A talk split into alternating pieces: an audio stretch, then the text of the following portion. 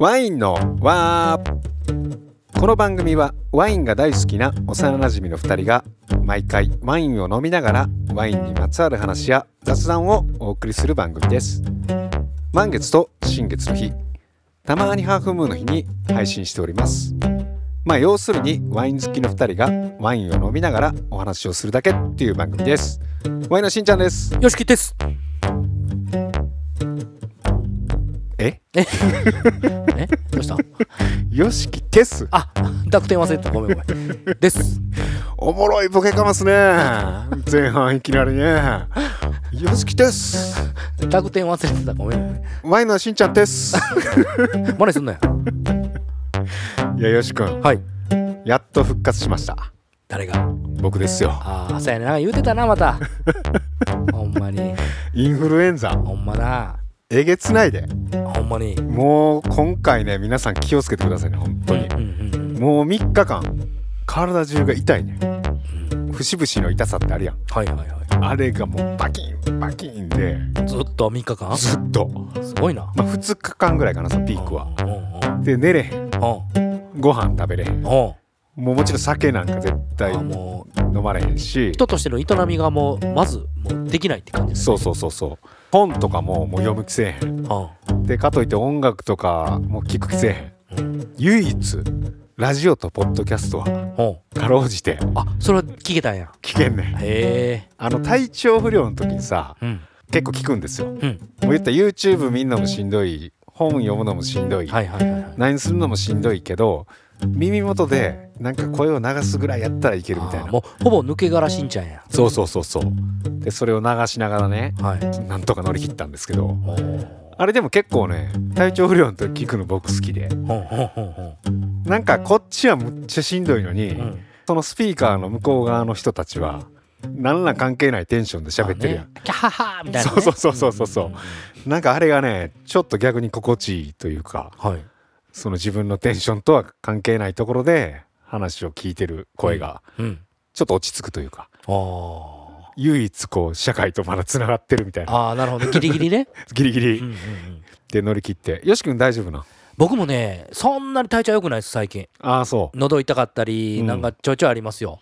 うなんかもう最近体調ええ時少ないわ。そうやね。まあ年のせいもあんのかな。マジで？今日僕最近 CPAP 始めまして。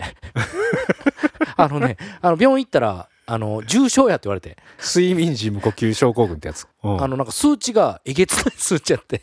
もうほぼねなんかねグラフみたいなのがあるんですよ。うん。で赤が赤んねんけどほぼ赤寝てる時。ああ測れんのそれ。そうなんか、あうん。の検査するんですよ。事前に。その CPAP が必要かどうか。うん。で検査キット2日やるんかな。うん。でそのグラフを見せてもらったんですよ。うん。で赤がもうほぼもう呼吸してないみたいなで全体的に見たらほぼほぼ赤。ほぼほぼ寝る時息してへんみたいな。そうそう。で数値もやっぱ先生がびっくりするぐらいの数値やって。へえ。ちょ今 CPAP2 日目ですけどうん。ちょっとまだうろたえてる、いやあれね、うん。あのーほんま気ぃつけな。寿命めちゃくちゃ短くなるらしいで。ほんまやね、うん。うん。あれで10年とか15年変わるらしいあそうなん？そうやで。えどういうこと？それは CPAP するかせえへんかってこと？そう。え。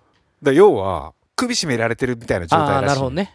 そんな状態で長生きできるわけないやんいやけど昔の人はそんな CPAP とかなかったじゃないですか。いだから早死んだよ多分。やもうそれはそれでええと思うけどね。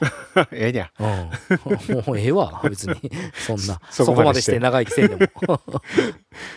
いやでもほんまに睡眠時無呼吸症候群ってそれぐらいあの危険らしいで。ああそうですか、うん。気をつけた方がいいですよ。はい。はい。はい。体調に気をつけてね。ねお互いね。はい。はい。いきますか？はい行きましょ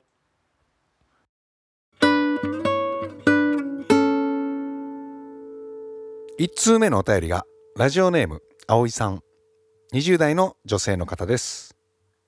しんちゃんよしきさんこんにちは。大学院進学準備中の葵です。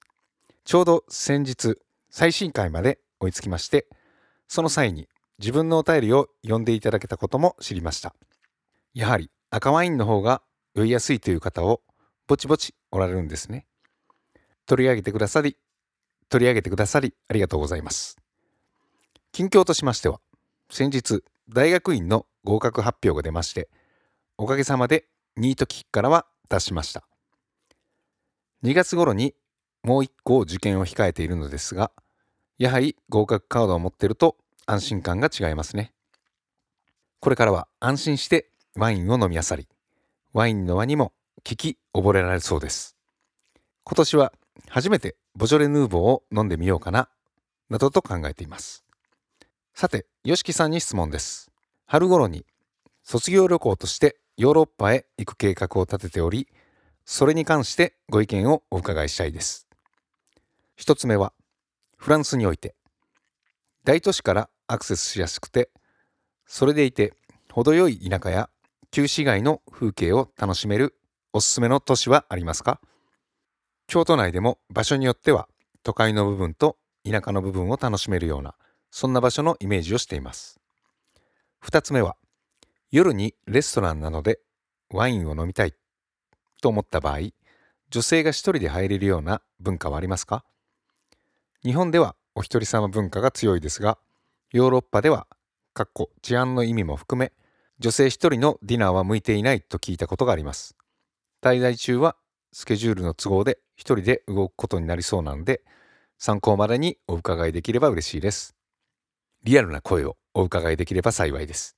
これからも配信楽しみにしております。葵さんありがとうございます。ありがとうございます。ちょうどねよしきくんフランス行きたてほやほやですからね。はいはい。葵さん前一回あのーね。お便りもらってて。大学院受からはったんですね。そう。無事一個受かってもう一個受けるみたいですね。へえまあでも確かに一個受かってたらもうマねジよね。うん。うん。おめでとうございます。おめでとうございます。で春にね卒業旅行でヨーロッパに行く予定うん。らしいんですけどはい。まずはじゃあ一つ目の質問で大都市からアクセスしやすくて、うん。まあ田舎とか旧市街うん。も楽しめるような都市。まあうん要はいろいろな側面を見れるようなところみたいな、なるほどなるほど。えーとそうですね。まずそのフランスって南北は結構その交通も発達してるんですね。うーん。でえーっと東西に関してはやっぱちょっと山を挟んでるんで、うん。やっぱりどうしてもこうそこまで交通も発達してない。うん。のでもし移動されるんやったら、まあ、南北方面に移動された方がアクセスもしやすいんじゃないかなとなるほどなるほど。思います。うん。で、えーちょっと行ったら田舎のおすすめの都市うん。は、えーまず一つはリヨン。うん。新幹線でパリから、え2時間半とか多分東京大阪間ぐらいの距離やったと思うんですよね。うん。時間的にね。うん。なのでまあリヨンで美味しい食事を食べて、うん。でちょっと、うん、北に上がったボジョレに行けるのでうん。もフランスってねもうちょっと過ぎたらもうすごく田舎なので、うん。まあボジョレとか、うん。あとは南のコート・デュ・ローヌとかあの結構そのリヨンの下の方とかでもうん。車で行くとすごいのどかな風景とか、うん。まあちょっと田舎のレストランとかも。あれですよね。リヨンは割と都会なん？リヨンはまあ言うたらパリに次ぐ都市やからああね都会へね。でその上下は車移動じゃないとあかんの？いや電車も走ってますけど、うん。まあ基本車の方が便利っちゃ便利ですうね、ただ一人で行かれるっていう話なので、うんまあ車を運転できるかどうかっていうのも。あるけど多う分それちょっとハードル高いんちゃうかな。ああけど田舎行きたいんでしょ、うん。田舎ってなったらもう車や。まあそうですね。田舎行きたいんやったら車で行かはった方がいいんじゃないかな。行けないことはないと思いますけど。日帰りとかでも行けんの？行けますよ。あー。うん。言ったら例えば京都にうん。滞在してて、はいはい。まあ、京都駅から例えば近江舞子とかうん。まで電車で来て、滋賀県ね。滋賀県の、うんうんまあ、近江舞子って琵琶湖沿いのちょっと田舎な都市があるんですけど、都市というかまあ町はい。でちょっと琵琶湖散策して、うん。で帰るってこともまあできるじゃないですか。もちろんもちろん。そういうこともできるってことだよねそうですね。あ電車がねそんなにあの数が多くないのでうん。そのまあ言うたら在来線あうん。がまあ下手したら1日に2時間に1本とか3時間に1本とかなのでうん。それさえちゃんと把握してたら例えばリヨンからうん。電車で1時間ぐらいして行ってでまあ半日遊んで帰ってくるみたいなこともできますよね。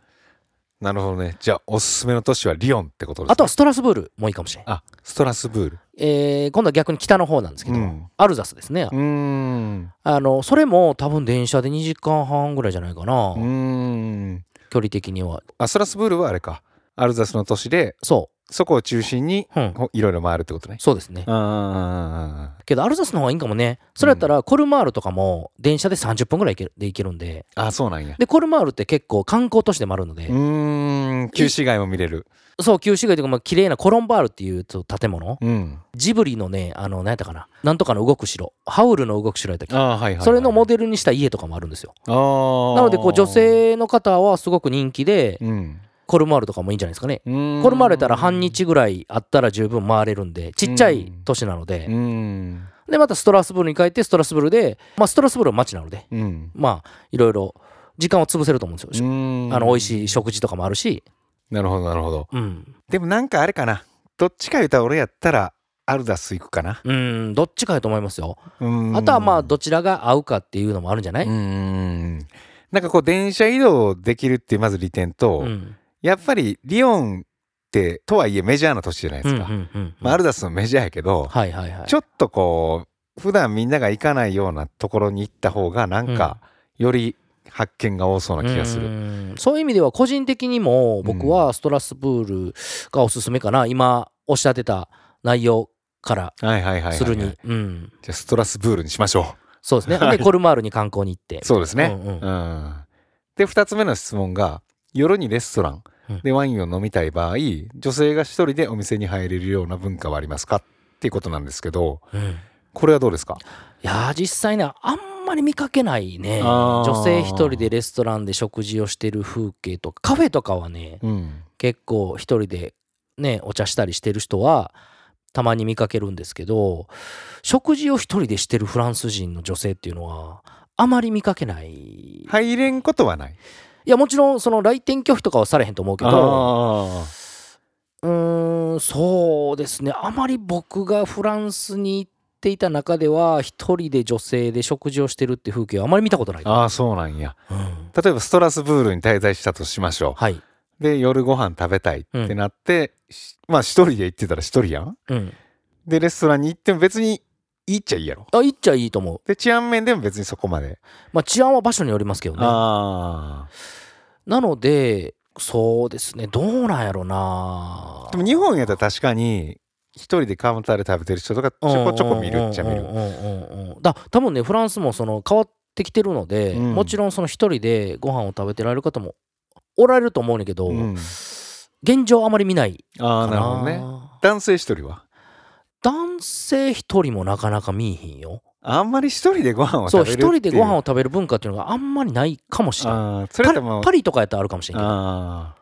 それって家で食べるわとかなるんかな。そうだから一人やったら自炊してる人が多いんじゃないかうなーん確かにその文化の違いはありそう。そうですね。うん。まあ僕もあんま意識して見たことがないっていうのもあるけどあまり見かけへんかったような気がする。逆にこれは葵さんに言ってもらってあの教えてほしいですね。そうですね、うん。パリとかやったらあると思いますよ。ああほんまの大都会やったらね、はい。うんうんうん。えーまたあの行った感想などね。はい。いろいろ多分募る話はあると思うんでね。うん。お聞かせね。またお送りください。はい。はい。聞きたいです。葵さんありがとうございます。ありがとうございます。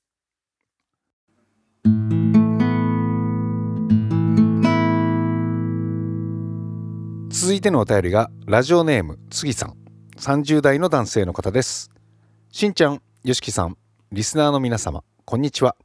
先日のワインの和祭楽しく参加させていただきました。オンラインで先に知り合いになった方と初めて会ったり初めましての方だったり人が人をつなげる良い会になったと感じました。フロアを分けていたのも良かったです。地下はライブハウスのような音楽でゆらゆら揺れながらワインを飲んで2階は地元の集会場のような穏やかながら活気のある空間が何とも暖かかったと記憶しております。話は変わり最近よく感じることがあります。それは人が世界を知るにはあまりにも人間の命は短し視界は狭いということです。人に会ったり誰かの本を読んだり音楽映像を鑑賞したりお酒を飲んだり誰かが作ったもの誰かの生きた証に触れることがその人の人生を豊かにするんだなぁと感じております今回のワインの和祭でたまには出かけて人に会うこともやっておかないといけないなと気づきましたもちろんワインの輪という番組も私の生活を豊かにしております。イベントの開催お疲れ様でした。そしてありがとうございました。またお会いできる時を楽しみにしております。それでは、杉さん、ありがとうございます。ありがとうございます。杉さんね、ワインの和祭で、うんあの、一緒に飲みましたけど、はい。ね、最後の方もずーっとこう、帰る帰るってずっとやった 感じでね、うん。あのお便りよくいただくんですけど、はい。最近よく感じていることが、人が世界を知るには、あまりにも人間の命は短いし、視界は狭い。うん。でもこれはね、年を取れば取るほど、より強く感じる気がする。まあ、そうやね。どう思う？いや、まあ、まあ、そりゃそうでしょそりゃそうですよう。ね。なんかね、小さい頃、まあ、例えば小学校の時とかってそんなん考えへんやん。うん。うん。で中学とかは無限に可能性があるとうん。思ってて、うん。うん。うん。でもだんだんこう年を取って、まあ、働き出してからぐらいかなだんだんだんだんこうあれもこれよってやってる時間はないぞと。そう。だから時間を大切にしないとって思いますよね。まあこれいろんな法則のあれがありますけどやっぱ年取れば取るほど時間を短く感じるうん。しできることも限られてくる。そうですね。でこうやっぱ取捨選択じゃないけどうん。選んでいかないといけないね。うん。うん。うん。うん。うん、だから本当にこれはね何か世界を知るにはあまりにも人間の命は短しっていうこととなんですけどポエム的ですけどね。そうそうそうそうでも世界を知るにはっていうのがもう広すぎるよねそう人間の命はい。短いでしょそら、うん。うん、ほんのちょっとちゃう例えばうん。まあワインに人生を注いだ人がいるとしても、うん。うん。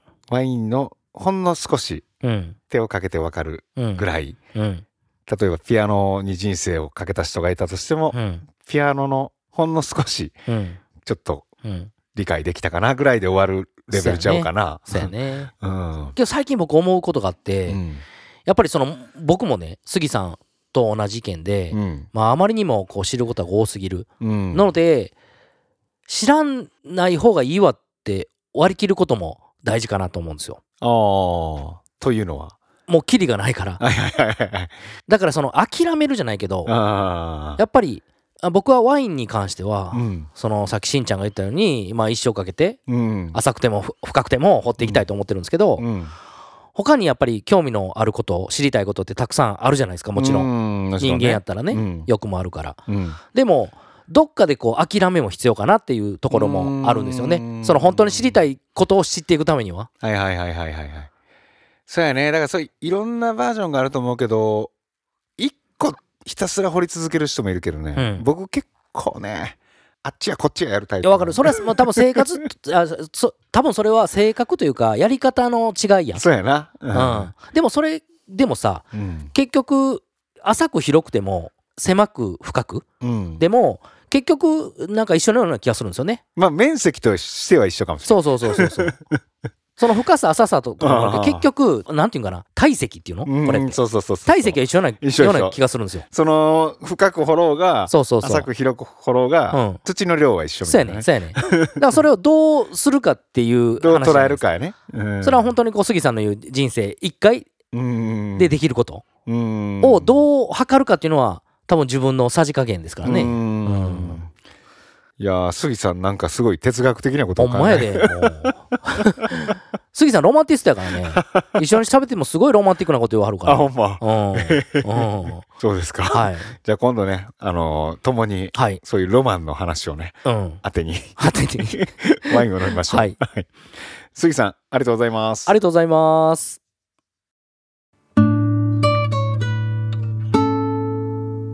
続いてのお便りがラジオネームたかしさん。30代の男性の方です。しんちゃんよしくんはじめまして。大阪府在住のパティシエをしています。たかしです。昨年まで東京のパティスリーとチョコレート屋で10年ほど働いていました。今は地元大阪に帰ってきましたが東京に住んでた頃関西弁が恋しくなりポッドキャストでいろいろ探してる中、お二人のワインのワインに出会いました。第30話の頃に知り、しんちゃんとよしくんの話し声が耳心地が良くて、第1話から聞き直し、今では毎回更新されるのを楽しみにしています。お二人に質問です。同じワインでも合わせる料理によって合う合わない味わいや香りに広がりが出るなど楽しみ方が幅広くあるように感じます。料理と同じようにワイン×スイーツで相性の良い組み合わせを探しているんですがなかなか見つかりません。お二人はワインとスイーツを合わせることはありますか？また合わせるとしたらどんなスイーツが合いそうでしょうか？お二人のご意見をお聞かせいただけると幸いです。しんちゃんの時々出る豆知識とよしきくんの分かりやすいワインの知識をこれからも楽しみにしております。高橋さんありがとうございますありがとうございます。大阪在住でもともと東京に住んでたらしいんですけどパティスリーって何なんえっ、と、基本まあ洋菓子屋さんのことですかね。あそっかパティスリーが店でうん。パティシエが作る人うん。そうそうそうそうそう。ああお菓子屋ってことかパティスリーが店の、もうその、何々屋さんみたいうな。ーんなるほどねうん。パティスリーとチョコレート屋で10年間働いてて、うん。まあ、要はスイーツとワインを合わせることを考えてる？うん。うん。うん。でまあそもそもお二人はワインとスイーツを合わせることありますかなんですけど、うん。よし君どうですか？基本、その家ではお、お菓子、デザートとかあんまり食べないので、合わすことは少ないんですけど、やっぱりレストランとか行くときに合わしますよね。例えばう、ん。えっ、と、甘口のワインとか、うん。あとは蒸留酒、ううんーマールとか、うん。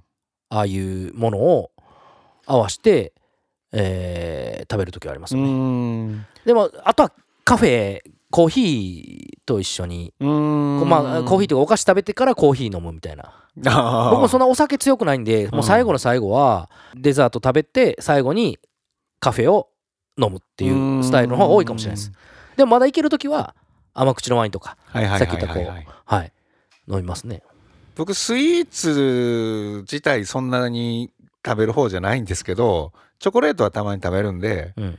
家でやったらほんとチョコちょっとうっすらかじりながらうん。赤ワイン飲んだりはありますようん。うん。うん。甘口ワインがねあんまり僕そんな普段飲まないんでチョコやったらあれじゃないですか？やっぱりその赤ワインとかの方が多いんじゃないですか？うんちょっとなんていうのかな？あの苦味うんうん。みたいなんとうん。タンニンみたいなうんうんうんちょっと類似性があるっていうはいかはいはいはい。あとなんかスイーツで甘いのやったらあの甘口ワインまでいかんでもうん。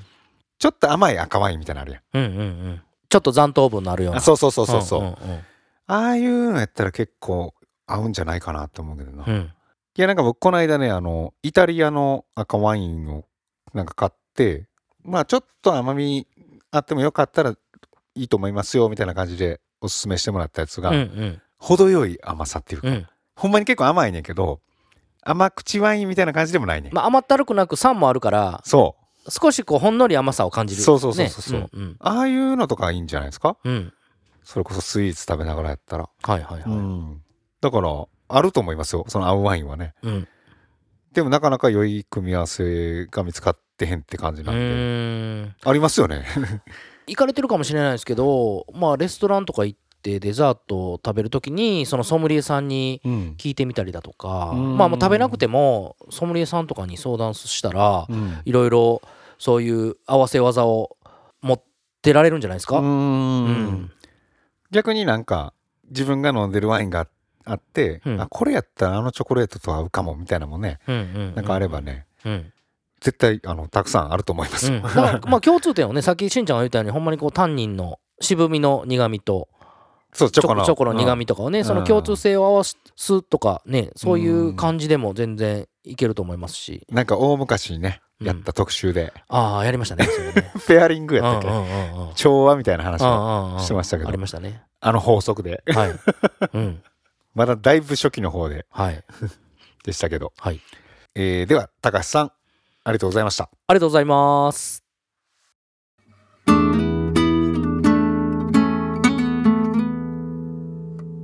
続いてのお便りが猫のワインさん50代の女性の方です。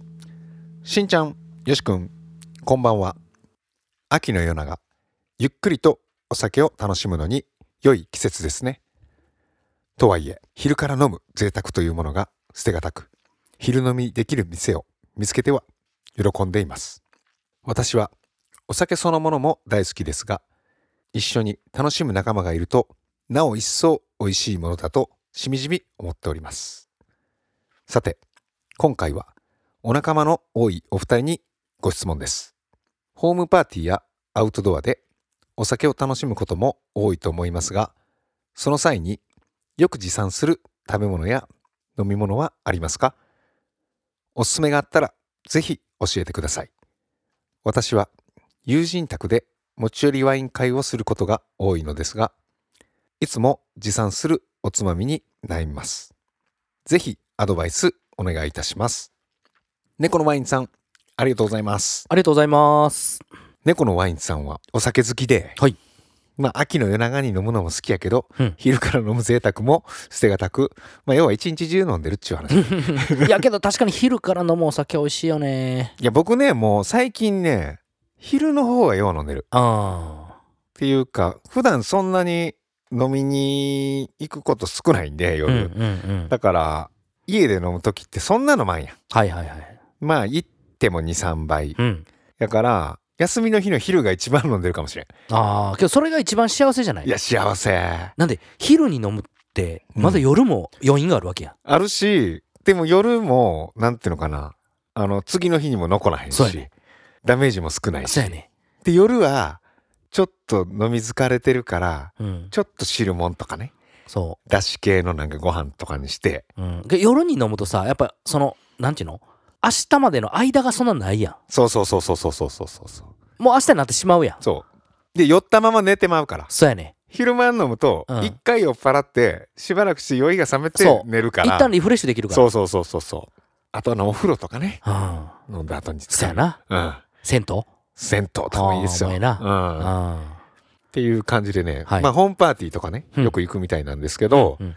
何持ってきますかっていう話。うん。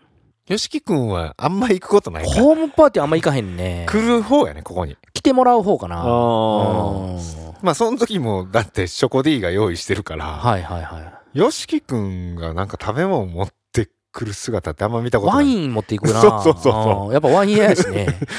うん。まあ、けど持っていくとしたら、うんなんでしょうね。僕はよく持っていくのはね、うん。あの、パン持ってきます。うん、パンね。あの、僕パン好きなんで、うんうんうん。カンパーニュ。うんうん。あの、い。硬いやつね。硬いやつ。うんうん。で、僕好きなあの、吉田パンっていう。京都にある、もうね、美味しいですね。まあ、超有名なはい。パン屋さんがあって、うん。そこのカンパーニュを、うん。結構大きいのよあれ。うん1個買ったら。うん。まあまあ、ハーフか、まあ、もしくはもう1個ドンって買って、切り分けてみんな持って帰ってはいはいはいはい。と、そう、まあ持って帰れるもこともできるしね。あ、そうそうそうそそう。れもいいよね。で、その場で本当ね、あのパンだけでいいけんねんな、うん、わかるわかるわかる。ちょっと軽くうっすら温めて、うん。カンパーニュをこう、食べながら、頬張りながらワインを飲んでて。そううん。合うねんな、あれ。あとはチーズとかじゃないですかあうーん。あと僕よく持っていくのは、アップルパイ。アップルパイ。アップルパイじゃないかね。アップルケーキ。ああ、な顔に似合わず。そんなスイーツなもそうそうそうそう。の。はい。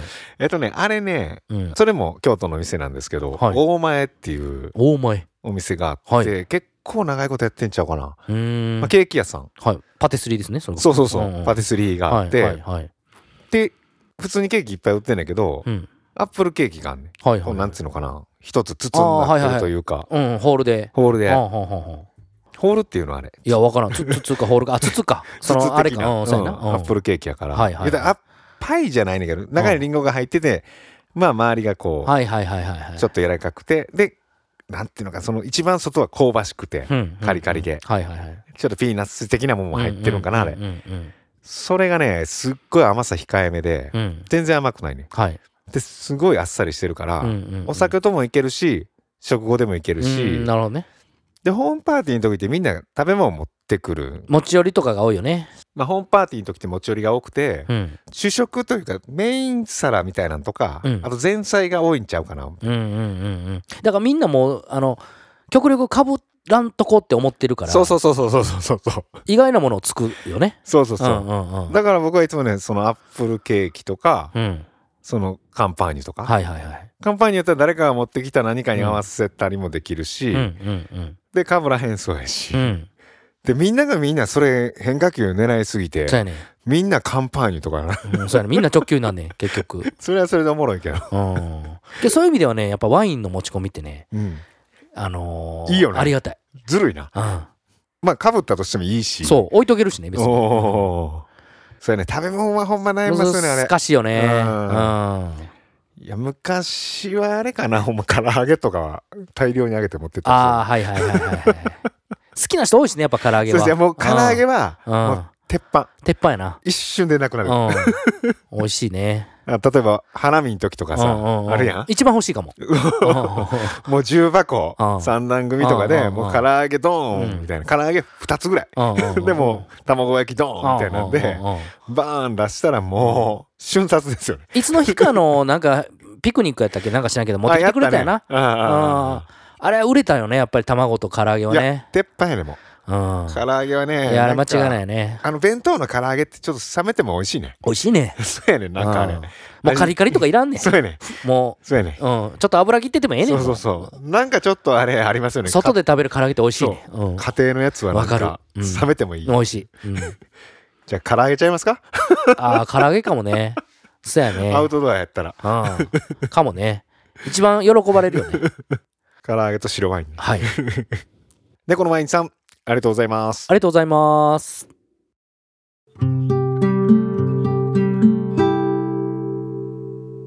続いてのお便りがラジオネームジャンプさん。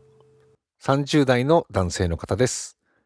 しんちゃんよしきさんこんにちは。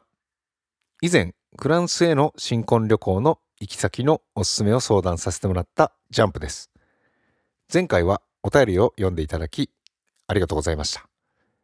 あのお便りを読んでいただいた回の更新日がなんと僕たちの披露宴当日で朝からテンションがさらに上がり披露宴でも話題に挙げさせていただきました。最近も楽しく聞いており特にワインの歴史の回は楽しく繰り返し繰り返し聞いています。続編も楽しみにしています。今回は京都のおすすめのワインのお店を伺いたくメールしました。11月中旬に妻と京都観光に行く予定です。夫婦揃ってワインが好きなのでワインバーやビストロもしくはワイナリーに行きたいと考えているのですがお二人のおすすめのお店はありますでしょうか？もちろん田切さんのお店やコムのワインハウスさんも考慮に入れつつ場所や定休日を考慮して行き先を決めたいと思っています。これらのお店のお二人のお気に入りメニュー楽しみ方を教えていただけると嬉しいです今後の放送も楽しみにしておりますジャンプさんありがとうございますありがとうございます。ジャンプさんフランス新婚旅行の行き先を聞いた時のお便りが披露宴当日にまあ配信したんでしょうねえー、偶然。偶然ねしかもその披露宴当日の朝に聞いてくれたってことやすごいね。偶然が重なったってことや。いやーでもこれから結婚式するって披露宴って時にワインのは聞くかな、ほんまやな。たまたま聞いてくれたんちゃう？その。まあたまたま出てるしなんかで準備の時にパーって垂れ流しでやってたらうん。ジャンプさんみたいなおみたいになったうのね、ん。こんそんな晴れの舞台にね、うん。晴れの舞台に、うん。しかも披露宴で話題に挙げさせてもらいまししたかも披露宴で話題にもまでもしていただいて などんな挙げ方するんやねこれ。そうやね。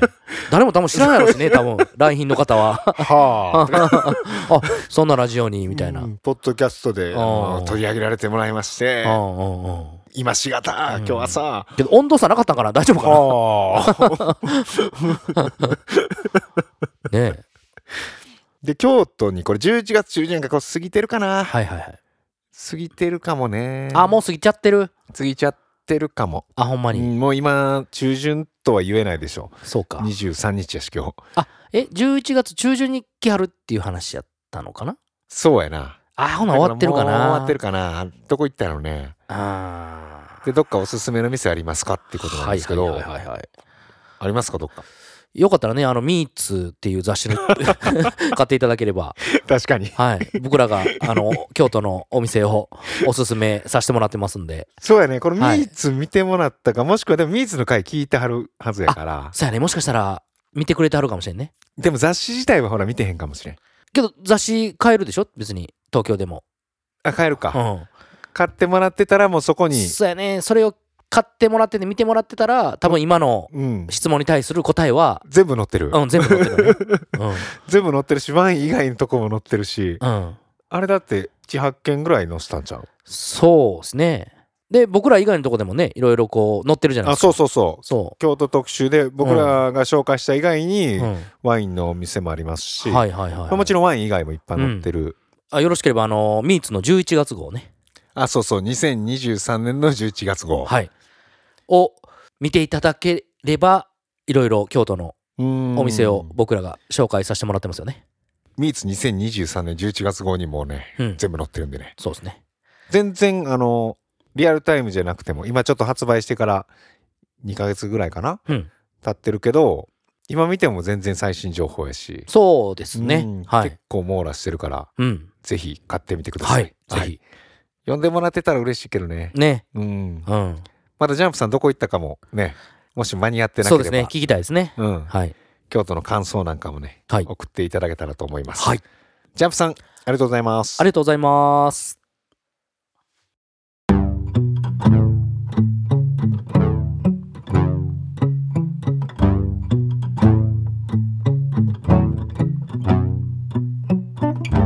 はいっていう感じでね、はい。本日もん皆様からのお便りをもとにねお送りしてきましたけど、はい。ちょっと後半いくつかお知らせがありまして、ん。お知らせのエンディングみたいな感じになっちゃうかもしれないんですけどはい。まず、ん。私たち、はい。ワインドはうん。2023年はい。あとわずかで終わりますけど、はい。Apple Podcast がうん。選ぶうん「Shall We Love うん。2023」に選ばれたんですよ。すごいね。びっくりした連絡来た時。ねえ。うん。あれ実は発表の前に前日かな？前々日ぐらいちゃう？前日か？前日やったとう。ん思うんうに連絡来て「Shall We Love うん。2023」という企画を考えてましてうん。でまあアップルが選んだうん。番組にあの天下のアップルですよ。そう。ワインの輪が選ばれましたっていうので,、で明日発表します。うん。ってなってまあ他の番組も多分入ってんやろなっていうのが、まあ結構ね。うん、あってまあ30個ぐらい入ってんのかなみたいなうん感じで思ってたらなんと10個いやーねえ。今ポッドキャスト多分ねめちゃめちゃあるよ。楽勝5000ぐらいはあると思いうやもっとあると思うで。もっとあるかうなん。のうち10個やね。ほんまやでしかもアップルの。うん。こんな番組が。酔っ払いのタオとかほねんまやで。選んでいただきまして。はいありがとうございます。あのアップルポッドキャストの見つけるっていうタブがあってうん。そこの一番上かな。うん。アプリですよね。ううん。んそう iPhone とかに入ってるアプリで、うん。で見つけるのタブの中にその選ばれた番組が出てるんで、ね、はい。はいぜひチェックしてみてください、お願いします。それと、はい。えーいよいよ、んポッドキャストウィークエンド。近づいてきたね。近づいてきましたね。12月やしね。もう来週ですよ。わ早っ。ほんまかいな。ええ。もうこれがね12月開催なんでまあ実際外やからどれぐらいの寒さになるのか分からんけど。寒いと思うけどね。寒いよね。そんな寒い中ワイン飲んでもらえるかなねえ。うん。最近寒いししかも外でまあ当日の天気がどうなるかにもよる、まあそうですよね。あもう雨とかやったらもう最悪。雨？う雨ちょっと想定してないな。んいやもう想定ないでしょ雨は。マジで？うん。雨で外。うん12月。うん。最悪やん。もうもうワイン出さずになんかちゃうことし踊る？あどんだけ踊り続けられるか歌歌って踊る？な かなんか熱燗とかですか？ええな。日本酒？あ僕あの焼酎持ってきますわ。趣旨だいぶ変わっとるからなワインや言うてんの。お湯割りで。お前あかんあかんあかん。ワインや言うてんのっていうのがね12月の16日。はい。あの下北沢のうん。ボーナストラックはい。であるんで、えー関東の方ね、はい。ぜひぜひ。遊びに来てください。はい。あの入場料はもちろん無料で、はい。でいろんなポッドキャストの番組が集まってて、で僕たちはあのーラジオただいま発行中、はい。平子さんうん。ね平久さんと石井さんがやってる番組の隣なんで、はい。もう本当にもう一緒にコラボみたいな。そうですね。前回もそうでしたけどね。前回はあちゃうか。うん違う違う。あーそうか。離れてたから、うんもう今回ね、はい。隣に石井さんと平久さんいるんで、うん。うん安心やね。うん。うん。もう一緒に飲みながらはい。発酵ワイントークをうん。リアルにお送りしようかな、はい。いや久々ですねみんな会うのも。そうやね。楽しみやね。うん。皆さんにお会いできるのもね。うんうんううんんなんでねぜひあの、お待ちしております、はい。お待ちしております。っていう感じのちょっとお知らせなんですけどああともう一個。はい。あの多いな。ごめんなさい、うん。あの Amazon Music はい。が主催してて、うん。あの Amazon Music の番組で、はい。